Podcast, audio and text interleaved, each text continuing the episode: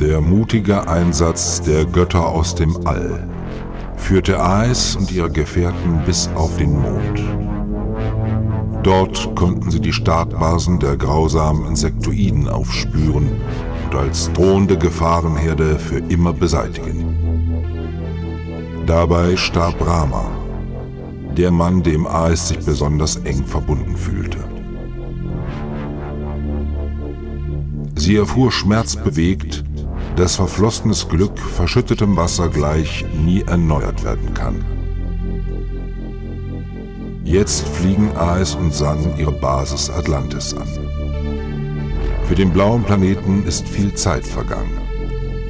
Wie wohl haben sich die mutierten Hominiden inzwischen entwickelt? Ist es Ennis gelungen, Satam und all seine Tücken von den neuen Geschöpfen fernzuhalten?